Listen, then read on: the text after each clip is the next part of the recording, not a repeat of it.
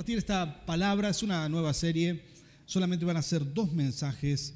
Cómo activar el respaldo para milagros. ¿Cuántos de ustedes saben que Dios te quiere usar? Él quiere usar tu vida para ministrar milagros aquí en la tierra. ¿Sabías esto? ¿Sí? Claro que sí, tocarle al lado y decirle, yo lo sabía. Ah, qué egoísta, ¿eh? Narcisista te viniste. Muy bien. Em, la verdad que es, algo que Dios quiere hacer con nosotros. Él te quiere usar. Él quiere tu boca para que declares con fe cosas que Él quiere hacer. Me encanta esto de, eh, ver eh, la gente que empieza a venir a la iglesia y ver una serie de milagros que mejoran tu calidad de vida. Yo quiero preguntar cuántos de ustedes vienen hace menos de seis meses a la iglesia. Levánteme su mano, por favor. Gloria a Dios, gloria a Dios. Yo estoy seguro, si no lo viviste todavía, lo vas a vivir. Empieza una serie de milagros, y en algunos casos son muchísimos, que empiezan a mejorar tu calidad de vida. ¿sí? Algunos de los que viene hace muy poquito ya están dando testimonios de estas cosas. Estos son milagros que Dios hace porque Él, tiene, tiene esta expectativa de que vos seas una persona bendecida. Pero yo te voy a dar una muy buena noticia Después de que vos empezás a mejorar tu calidad de vida, vivir con gozo, con alegría, empezás a solucionar problemas que a veces traemos, problemas graves y en Cristo podemos cambiarlos, aparte de eso, hay otro nivel de bendición aún mayor, ¿sí? Y es para aquellas personas que tienen sueños grandes, aquellas personas que quieren emprender un ministerio, quieren hacer algo para el Señor, quieren crecer y quieren más. Y yo quiero preguntar, ¿hay gente aquí que tiene sueños, sueños grandes? Levánteme su mano, ¿sí? Gloria a Dios. Qué bueno. La mayoría de ustedes, los felicito. Es una persona sana, espiritualmente sana, quiere lograr muchas cosas en esta vida antes de irse de este mundo. Y Dios espera que vos los logres esto. Y en esto que soñamos y queremos alcanzar grandes cosas, necesitamos ya ese nivel de respaldo donde Dios empieza a hacer milagros a través de tu boca. Esto lo dijo Jesús, cosas mayores que las que yo hice ustedes harán. El Señor mismo dijo esto y yo le creo. Y yo creo que nosotros podemos hacer aún cosas mayores. Mira lo que digo, que las que hizo Jesús porque Él lo dijo y porque Él liberó esa bendición sobre la iglesia. ¿sí? Entonces, cuando nosotros oramos pueden suceder estas cosas. Y quiero preguntarte algo. Bueno, ¿Sabías que antes de liberar ese poder, Dios va a hacer esto? Va, a evaluar tu vida, va a, ver si estás en condiciones de manejar ese poder. Es lo único que Él va a hacer. Como iglesia, nosotros, bueno, como, como individuos somos evaluados. ¿A cuántos de ustedes les gusta estudiar? ¿Sí? ¿Habrá alguien aquí? Allá, una hermana, mira qué bueno, son como cinco hermanos, ¿eh? Qué bien. Y de los que les gusta estudiar, ¿A cuánto les gustan los exámenes finales? Allá, una así, ¿y de qué planeta viene la hermana? Generalmente no nos gusta, ¿sí? es una decepción que dice, yupi, mañana un examen final, pero generalmente es ponerse una presión, una presión de esta de los exámenes finales, donde uno tiene que hablar y exponer lo que sabe y te preguntan y todo eso es una, a veces eso es una tensión bastante importante, ¿verdad? Eh, y yo creo que todos, todos más o menos hemos tenido dos tipos de profesores, dos tipos de docentes, sea a nivel primario, secundario, universitario, los que tuvieron el privilegio de poder estudiar en la facultad. Hemos tenido dos tipos de profesores. Esos profesores, esos que son agradables, que son buenos, que te inspiraron, que te hicieron dar ganas de estudiar, que te, digamos, te inyectaron interés por alguna materia, por alguna carrera, ¿sí? Este, ¿Has tenido esos profesores? Esos profesores que te inspiraron, que vos decís, qué buen profesor que tuve, lo voy a recordar toda la vida, qué buena profesora, que cuando llegaban los exámenes finales, los, eh, digamos, el momento de rendir, te decía, quiero que estudies esto, esto, esto es lo importante, quiero que lo sepas, y vos te enfocabas en eso en vez de estudiar todo el programa, y ibas y rendías, y, esos docentes que valoran tu esfuerzo y te ponen buenas notas, me encantan esos profesores, ¿sí? Eh, pero están los otros profesores, ¿verdad? Esos profesores que uno trata de no recordar, ¿verdad? Esos docentes que te toman del examen todo lo que se les da la gana, que no tienen ningún interés en hacerte más liviano el, examen, sino por el contrario, lo que quieren hacer es a veces hacer abuso de poder con, su posición en el aula y que eh, vos sabés que el examen final puede ser cualquier cosa, ¿sí? Depende de cómo se levantó el profesor. Vos ya ves, si viene con mala cara, que algo le pasó, llega tarde, que chocó con el agua, olvídate, va a bochar a todos seguro, con alguien se va a agarrar, que te toma y te pregunta esas cosas imposibles. ¿sí? Eso si es de historia, te pregunta el grupo sanguíneo de San Martín. Y vos decís, ¿qué? No lo sabés, listo, bochado. Y te saca. ¿Por qué? Porque muchos de esos profesores eh, eh, encuentran un espacio de poder ahí y, toman lo que quieran y preguntan lo que, preguntan lo que quieran, lo que quieren, y al fin y al cabo este, no tienen la intención de que los alumnos aprendan, sino de quiere, quiere zarandearlos un poquito, ¿verdad? Y yo quiero decirte una cosa, si la vida es una evaluación constante de parte de Dios hacia nosotros como iglesia, quiero decirte que Dios es de los buenos profesores que te pone fácil la evaluación, que te dice cuál es el programa, que te dice te voy a evaluar en esto, en esto y en esto. Porque Dios te va a evaluar, ¿sabías eso? Tocarle de al lado, decirle estamos en examen, saca una hoja. Dios te va a evaluar y te va a decir quiero tomarte un examen en esto, en esto y en aquello. Tu vida es como un examen y de alguna manera antes de que Dios te promocione a cosas mayores, que te dé más respaldo, más unción, Recuerda lo que dice la palabra que ahora vamos a leer. Sobre poco fuiste fiel, sobre mucho te pondré. Entonces Él va a ver cómo administras lo que ya te dio, cómo, cómo administras aquellas bendiciones que ya tenés, la vida que ya tenés, las cosas que ya tenés. Y según eso, y según algunos episodios de tu vida, y cómo reaccionás en fe, Él va a decir, listo, estás preparado para recibir más unción. Estás preparado para recibir más. Eso es lo que hace Dios con nosotros. Y yo quiero que leamos juntos una parábola del Señor está en capítulo 25 de Mateo, y en esta parábola el Señor Jesús muestra, y la Biblia muestra incansable, incansables, incansablemente muchas situaciones en donde deja ver, deja ver a Dios que, es decir, lo que Él quiere tomarte en esos exámenes. ¿sí? él lo muestra clarísimo. En una oportunidad Jesús contó una parábola con esta intención, y él dijo que había tres hombres, bueno, había el dueño de una empresa, un negocio, dijo, me voy de viaje y llamó a sus tres sirvientes y le dijo, a vos te voy a dejar cinco mil monedas de oro, a vos te voy a dejar dos mil y a otro le voy a, le, voy a dejar mil. Y cada uno le repartió según sus capacidades. Y esto es muy, muy, eh, digamos, muy sabio porque no todo el mundo tiene la misma capacidad, no todo el mundo tuvo la misma oportunidad en la vida. Hay personas que tuvieron oportunidades de crecer más, de desarrollarse más, hay quienes, por el contrario, sufrieron mucho en la vida y le damos gracias a Dios que se pudieron levantar. Entonces no es lo mismo, no, no, no, tienen todos las mismas oportunidades. ¿sí? Por eso no hay que compararse, no hay que mirar el de al lado, solamente hay que buscar tu propio crecimiento. Amén.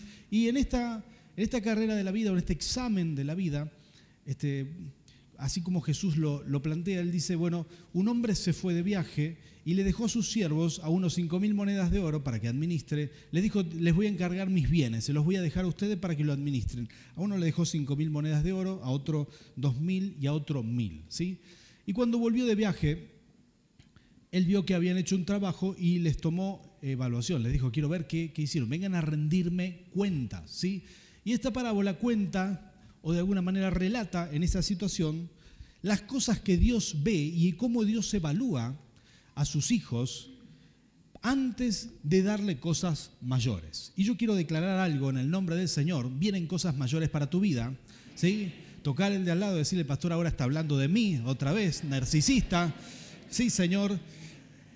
Vienen cosas mayores para tu vida y vos tenés que focalizarte en pasar los exámenes que Dios te da.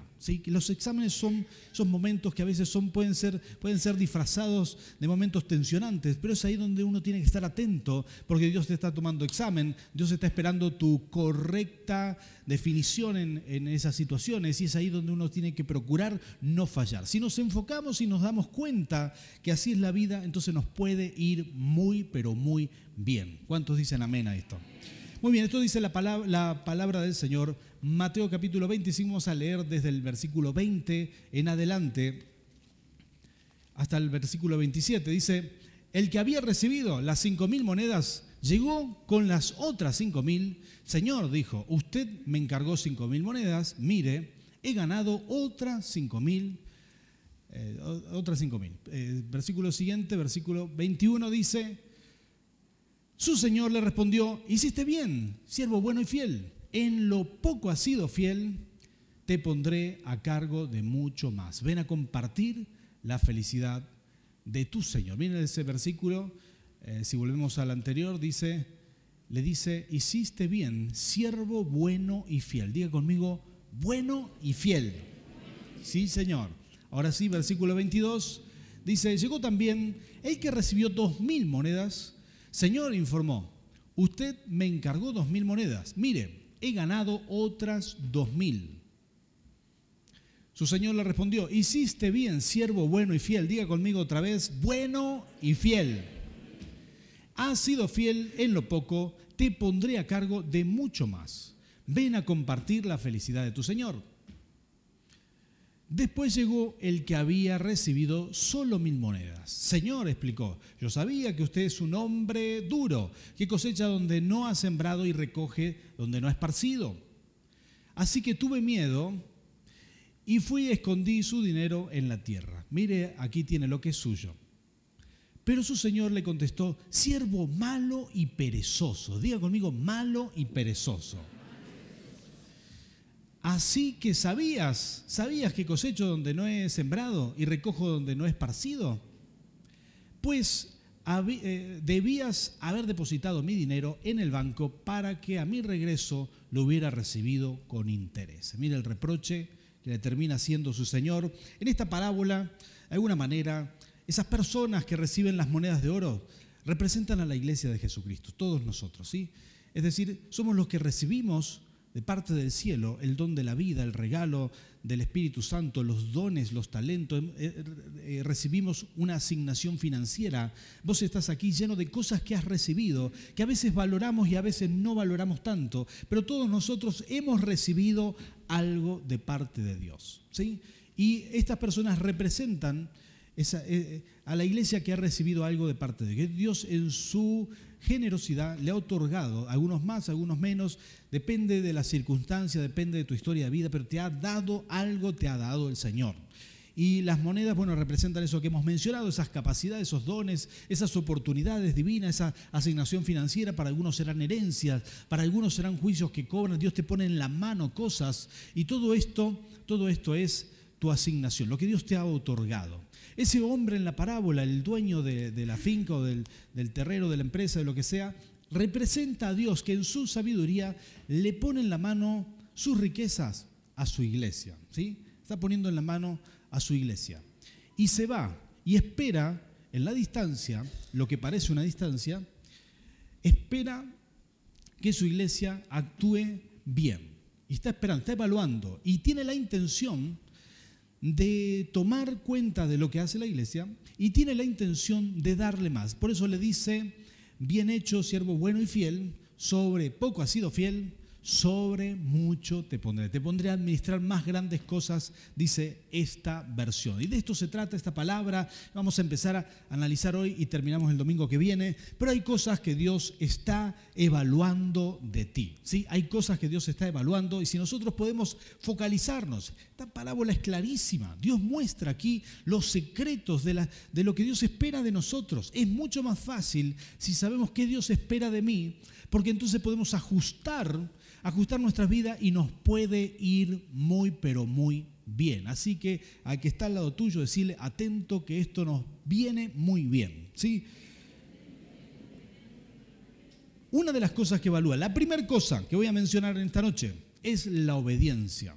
Dios evalúa tu obediencia. Diga conmigo, obediencia.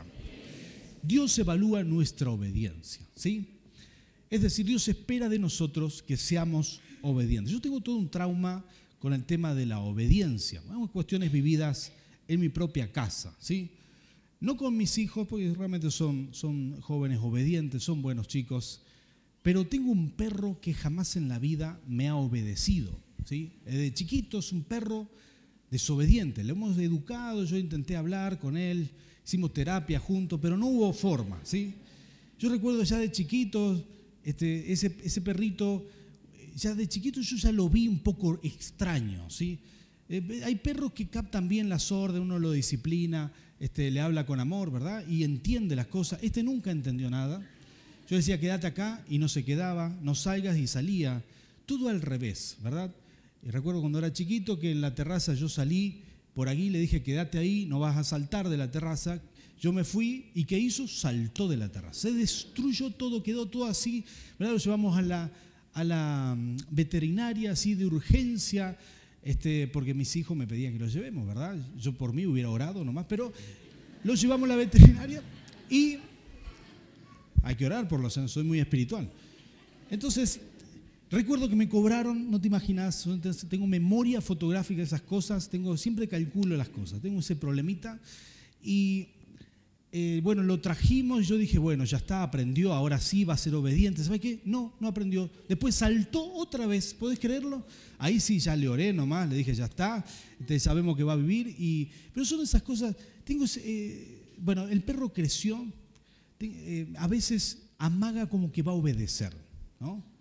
Yo, alguien toca la, puerta, le digo, sentate ahí, no te vas a mover. No quiero que salgas cuando abro la puerta. Entonces yo hasta veo que él casi me asiente con la cabeza, ¿no? como que va a obedecer.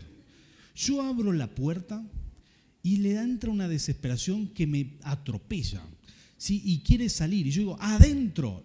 Y si encima la persona no la conozco, yo no puedo estar ahí peleando con el perro, pateando el perro y qué sé yo, y tratando de hablar con la persona, lo dejo salir, ¿qué voy a hacer? ¿verdad? Después, una vez que sale, después lo salgo a campear, a ver dónde está, dónde se metió, y lo entro así, y, y cuando está ahí en la vereda, le digo, perro, entra. Y me mira, da la vuelta y se va, y moviendo la colita como si me hiciera leru leru, ¿verdad? Entonces me da una bronca hasta que no me ve verde y le grito, el que entre no entra. Pero tengo esa cuestión con la obediencia de mi perrito, que se llama Jairo, que le puso nombre, mi hija y mi esposa le pusieron nombre, no sé por qué le pusieron Jairo. Y ahí entra el perro y, ya solamente cuando me ve verde me obedece, si no, no me obedece. Pero te voy a decir una cosa, después de todo es un perro, y al fin y al cabo, este, será quizás que yo no soy buen entrenador, pero la verdad que es muy triste cuando hay personas que no obedecen. Cuando hay personas que saben que el Espíritu Santo le habla, le marca cosas. Si Dios te habla algo, yo te voy a dar mi mejor consejo. Obedecele al Señor porque cuando Dios te está hablando una palabra, cuando Dios te está dando un rema, cuando Dios te está diciendo hay que cambiar esto en tu vida, en esos momentos ahí se abre una ventana de evaluación sobre tu vida. Dios pone atención a ver qué vas a hacer cómo vas a responder a eso. ¿sí? Entonces cuando Dios te está hablando hay que cambiar el carácter. Entonces vos ahí en ese momento tendrás que decidir y qué vas a hacer. Esto es, para, es personal, ¿verdad? No, no le codes a tu esposo y decir, Señor te está hablando. No, esto es para ti. Si Dios te está diciendo que mejores en algo, que cambies en algo, bueno, es necesario que vos tomes una decisión. Si Dios te está diciendo soltaste pecado, si Dios te está diciendo mejorar en aquello, haz esto otro, sé eh, honesto con aquello, bueno, entonces es ahí donde nosotros tomamos una decisión y según nuestra decisión, en esa prueba salimos aprobados o entramos en una pausa, porque Dios nos puede bendecir, nos puede dar algo mayor hasta que, hasta que aprobemos esa materia. La primera materia es la materia de la obediencia, ¿sí? y yo declaro en el nombre del Señor, en nuestra iglesia será una iglesia obediente a las palabras, al rema, a la presencia de Dios. ¿Cuántos dicen amén a eso? Gloria a Dios, obediente para el Señor. Sí, Señor, tocarle de al lado y decir otra vez está hablando de mí el pastor, ¿eh? Qué narcisismo, por Dios. Número dos, responsabilidad. Diga conmigo responsabilidad. Esto es grandioso. Hay otra cosa que Dios mira en nosotros, esos, esos tres personajes de la parábola recibieron esas monedas y inmediatamente se pusieron a hacer cada uno según lo que consideraron mejor. Fueron responsables y empezaron a trabajar en eso. Por lo menos los dos primeros fueron muy responsables y empezaron a trabajar con eso que se les había otorgado. Y yo creo que todos nosotros tenemos que ser responsables con lo que tenemos ahora. No digas, ah, no, cuando prospere, cuando me vaya mejor, ahí voy a ser más responsable con las cosas del Señor, porque posiblemente eso no va a llegar. Cuando vos tenés un desafío, cuando alguien te dice, cuando tu líder de casa de bendición, voy a preguntar, ¿cuántos de ustedes están en casas de bendición? ¿Sí? ¿Habrá? Gloria a Dios, la mayoría. Si tenés un desafío, si te dice, vamos a trabajar, vamos a hacer algo en la iglesia y vos venís aquí, la puntualidad con la que responda, el carácter con el, que responde, habla de tu responsabilidad. Y eso es lo que Dios evalúa, porque en ese momento se abre una ventana de evaluación sobre tu vida, Dios te está mirando y está viendo cómo reaccionás y con cuánta responsabilidad tomás las cosas del Señor. Y aún la vida misma. Muchas cosas enseña la palabra sobre la responsabilidad. Él dice, por ejemplo, que el que no provee para los suyos es peor que un incrédulo. Y uno tiene que tomar la familia con responsabilidad, el matrimonio con responsabilidad, la crianza de los hijos, que a veces es difícil. Hay gente que no lo toma con responsabilidad, sabe que a, los niños hay que darle amor y disciplina, tiene que, que, tiene que generar esta disciplina en ellos y a veces es más fácil solamente darle amor y, no andar renegando con la disciplina, pero es tu responsabilidad y la de nadie más, no es del colegio, no es del Estado, no es solamente tuya, criar a tus hijos. Eso es, eso es responsabilidad. Y cuando vos lo haces, Dios te está mirando, se abre esa ventana de evaluación sobre tu vida y según tu responsabilidad, administrando las cosas que, Dios te ha dado, esas cinco mil monedas de oro, esas dos mil monedas de oro, mientras Dios te ve eh, con responsabilidad, ¿estás siendo aprobado o no? Por eso es tan importante reaccionar bien y hacer las cosas con responsabilidad. ¿Saben que la gente irresponsable tiene la respuesta de Adán? ¿sí? Adán mordió del fruto prohibido. Y cuando Dios le dijo, ¿por qué hiciste esto, Adán? ¿Se acuerdan lo que dijo Adán? Fue mi esposa. Ah, no te puedo creer. Qué flojo que estuvo este Adán. No, fue la esposa que me diste. Encima le dice a Dios, fue o la culpa de ella o tuya. De última, vos me diste la esposa. Una cosa sorprendente. Hay mucha gente que es irresponsable y por sus errores culpa a otras personas, ¿sí? Pero nosotros no seremos así para la gloria del Señor. Amén. Sino por el contrario seremos personas responsables con aquellas cosas que Dios nos otorga. De hecho, tu crecimiento espiritual es tu responsabilidad, nadie lo puede hacer por ti. Es decir, que crecer espiritualmente es entregar nuestra carne, ¿verdad? Y sabes que en una parábola, eh, no era una parábola, una enseñanza, Jesús dijo que cuando se hace liberación, cuando se echan fuera los demonios de una persona, los demonios se van. Pero si la casa queda limpia, barrida, vacía, pero no se llena con la presencia de Dios, esos demonios, Mateo capítulo 12, van por lugares secos y vuelven y encuentran la casa vacía, vacía, limpia, barrida, pues Dios puso orden, pero esa persona no se ocupó de llenar la casa con algo, ¿sí? Entonces va y busca siete peores y su estado es peor que el primero. Mucha gente que viene a la iglesia pide, oración, pide liberación, pide que Dios le bendiga. Y cuando eso sucede, no tiene la responsabilidad de crecer y sostener esa liberación, sostener esa bendición, sino que después deja de congregarse, se va por un tiempo, va por ahí, y cuando vuelve su estado es peor que el primero. ¿Por qué razón? Es por una razón muy sencilla. Le faltó responsabilidad para su propia vida espiritual. Y yo quiero decirte esto.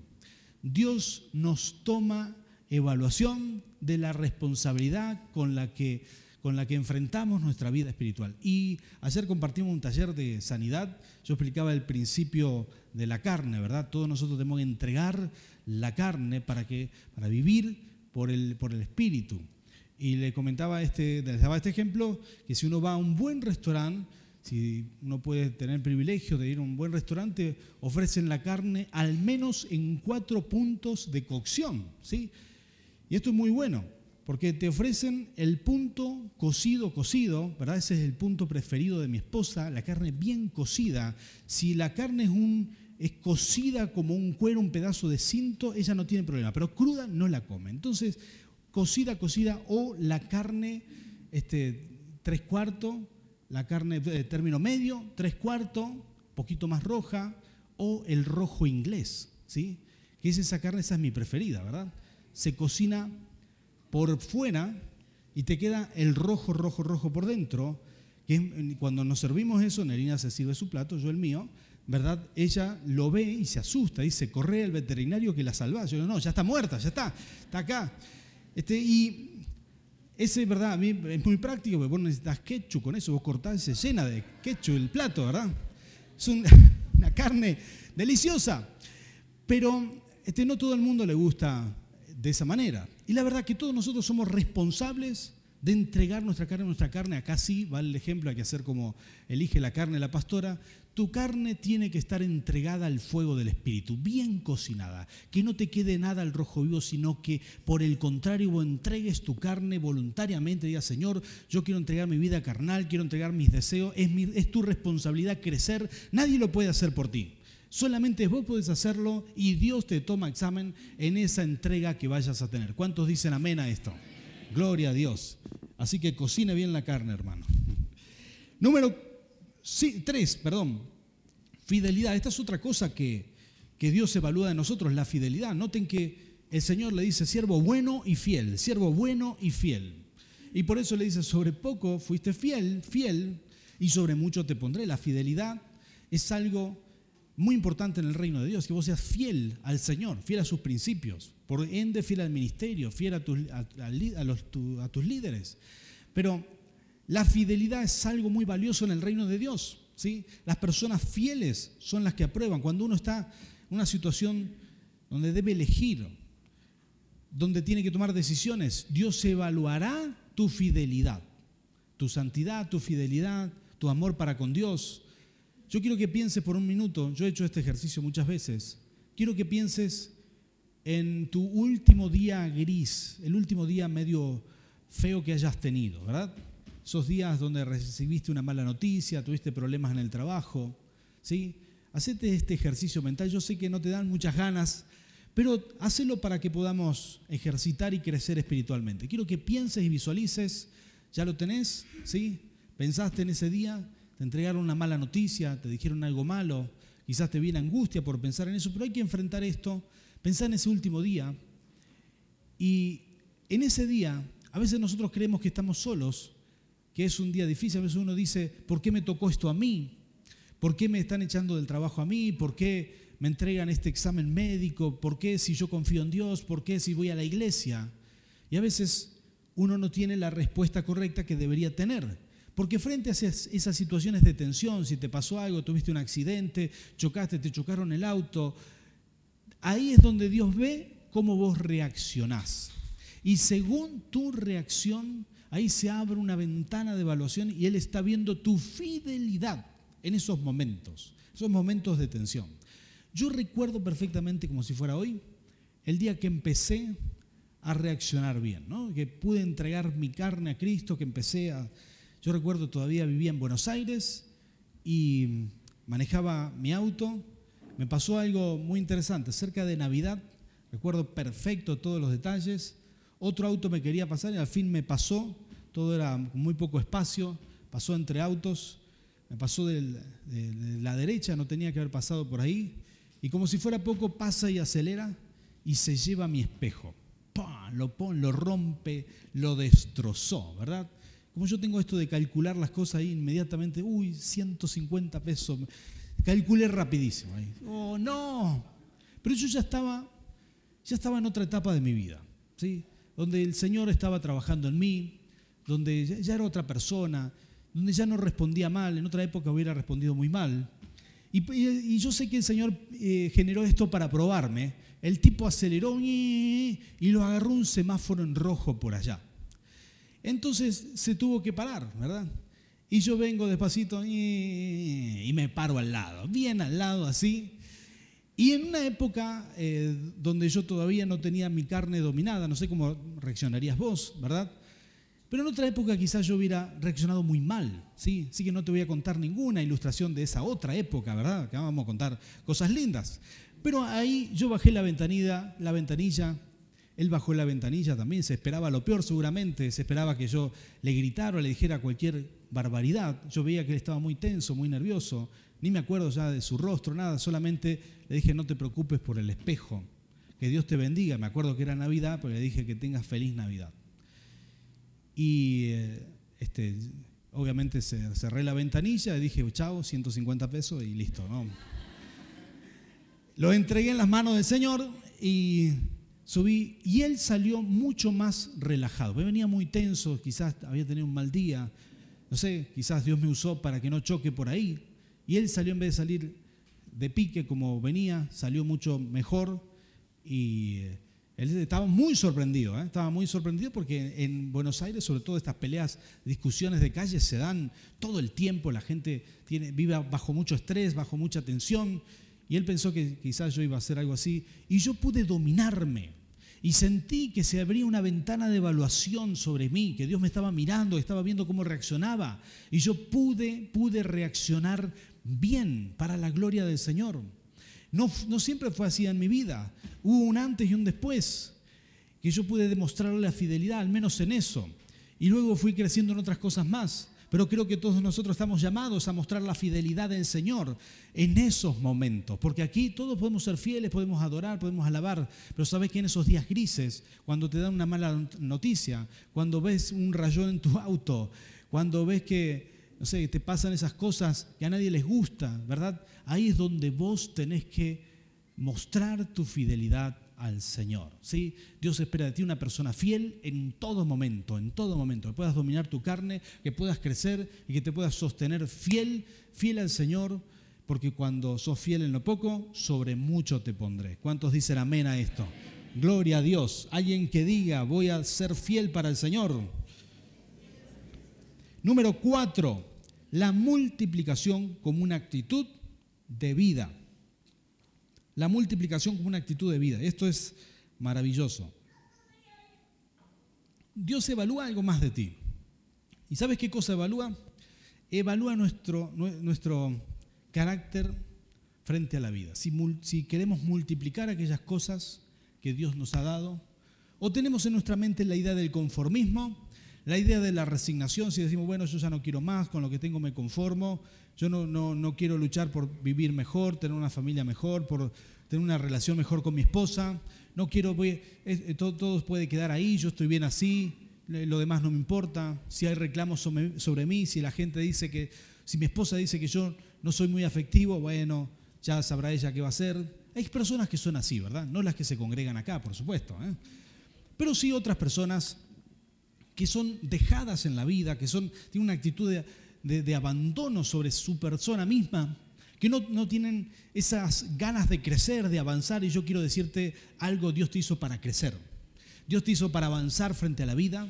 Dios te hizo para multiplicar todo lo que Él te ha dado, para mejorar en cada cosa. Y no hay cosa que a Dios le agrade más que ver a sus hijos cuando Él venga de regreso y ver que hemos multiplicado todo lo que Él puso en nuestras manos. Si Dios te ha puesto una familia, que esa familia no solamente está en el mismo nivel, sino que ha crecido, que ha sido bendecida, que tiene buenas relaciones entre, eh, interpersonales entre la familia, que el matrimonio es bueno y es cada vez mejor, que va creciendo el matrimonio, que hay buena relación.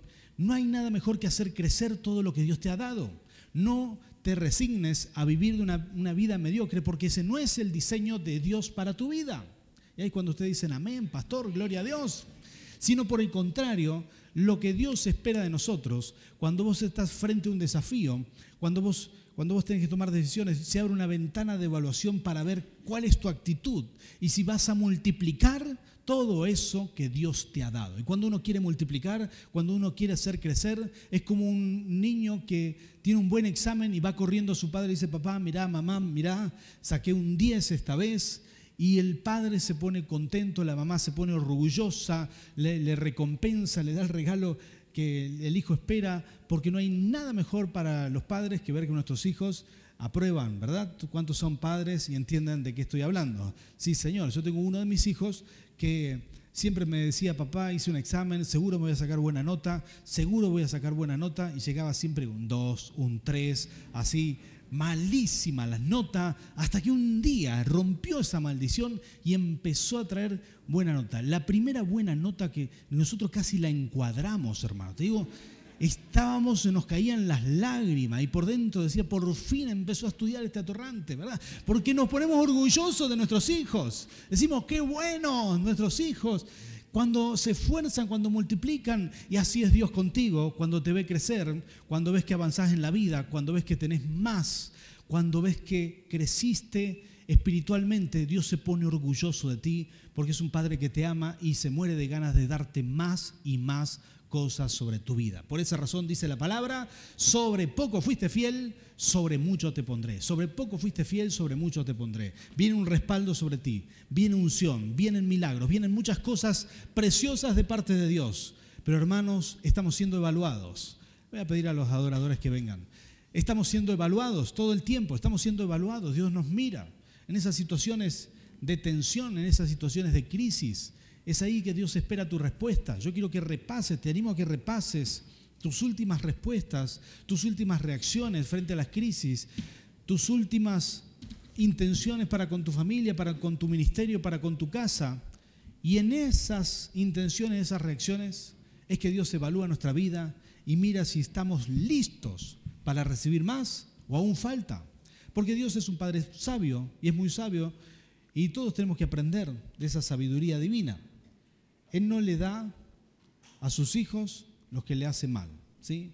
Él evalúa si ya están listos para recibir o no. ¿sí? Así deberíamos hacer nosotros como padres. Ver si, si nuestros hijos cuidaron lo que les dimos, si lo valoraron, si lo aprecian, si no lo rompen y si hicieron todo eso, entonces ya están listos para que le demos más. Pero a veces comprarle el último celular, el último juguete, sin evaluar todas esas cosas, puede hacerle más daño que bendición. Sí, puede hacerle mucho más daño. Por esa razón, Dios en su sabiduría hace algo muy bueno sobre vos y sobre mí. Evalúa nuestras reacciones para que crezcamos. Así que yo quiero darte un desafío. Te animo a crecer. Te animo a crecer en obediencia. Te animo a crecer en responsabilidad para con Dios te animo a crecer en fidelidad a Dios. Te animo a crecer en esa actitud de multiplicación. Porque en eso estamos siendo evaluados. Y cuando uno aprueba esas evaluaciones, hermano, viene más, viene mucho más. Sobre poco fuiste fiel, sobre mucho te pondré. Yo le pido al Señor esto. Le pido al Señor que venga un tiempo de unción sobre nuestra iglesia, un tiempo de milagros, donde todos nosotros salgamos a la calle, gente que se pare en el medio de la calle, declare bendición sobre la ciudad y tenga respaldo, declare milagros sobre la ciudad y haya respaldo, milagros sobre el país y haya respaldo, que vayas a tu trabajo, bendigas la empresa donde trabajas y haya respaldo que, nuestra iglesia sea una iglesia con respaldo divino, con unción, con poder de lo alto, que administra el poder de Dios. Así que esta es mi oración por ti, que seamos aprobados y podamos disfrutar del poder de Dios que Él quiere ejercer sobre la, sobre la tierra, porque no lo va a hacer solo, Él lo quiere hacer a través de su iglesia y vos sos esa iglesia. Dios lo quiere hacer contigo. Así que vamos a continuar con este mensaje el domingo que viene, pero yo quiero orar por ti. Yo siento la presencia de Dios en este lugar. Sé que el Señor te está llamando, quizás el Señor te ha hablado esta noche de algunas actitudes, de algunas cosas que mejorar. Y yo quiero orar por ti para que lo puedas hacer, porque ahí está el Señor. Sos administrador de todo, Él te lo ha dado todo. A veces decimos, bueno, hasta que logre aquello, ahí voy a empezar a servir más, cuando el Señor me dé esto otro, ahí voy a mejorar. No, no, no, no. Ya Dios te ha enriquecido. A veces solamente nos falta valorar lo que tenemos. Nos falta valorarlo. Y eso que tenés hoy, ¿cómo lo estás administrando? ¿Para la gloria de Dios? ¿O tenemos una actitud quejosa? Decimos, miramos lo que nos falta en vez de agradecer lo que tenemos. Yo quiero animarte en el nombre de Jesús, que mires tu vida como miles de monedas de oro. Que lo valores, que mires lo que tenés en la mano como algo precioso y que lo administres de la mejor manera, que todo lo hagas multiplicar y que ores para reaccionar de la mejor manera, con obediencia, con fidelidad, con responsabilidad, porque tu bendición está en camino. Tu, tu, multiplicación está en camino. Sobre poco fuiste fiel, sobre mucho te pondré. Ponte de pie, ponte de pie. Vamos a orar, vamos a pedirle al Espíritu Santo que Él nos ministre en este momento, que Él nos bendiga. Cerra tus ojos conmigo, Señor. Señor, en tu nombre, yo quiero bendecir, Señor, tus hijos que están aquí, los que están conectados a través de internet, Señor, en este momento reciban tu bendición, Señor. Y toda persona, Señor, que necesite crecer, que necesite avanzar, Señor, en la vida, Señor, nosotros te clamamos, Señor, que esta, Señor, esta bendición le llegue hoy, Señor. Todo, el que se proponga crecer sea bendecido. Todo el que se proponga, Señor, ser obediente, ser una persona fiel, Señor, ser una persona responsable, multiplicar lo que nos diste en la mano, Señor, que tú lo bendigas, Señor, que tú lo respaldes, Señor. Y declaramos en el nombre de Jesús que viene el tiempo, Señor, que otorgarás a esta iglesia grandes cosas. Señor, otorgarás a tus hijos la administración de tu poder, de tu unción, Señor, de los milagros aquí en la tierra, que otorgarás a tus hijos una asignación financiera mucho mayor que la que estamos administrando. Señor, viene el tiempo de la multiplicación. Viene el tiempo, Señor, donde sobre pocos hemos sido fiel y sobre mucho nos vas a poner. Padre, en el nombre de Jesús, declaramos esta bendición sobre tu iglesia. Padre, Señor, lo hacemos en tu nombre, Rey, en el nombre del Padre, del Hijo y del Espíritu Santo. Amén y amén. Gloria al Rey. Thank you.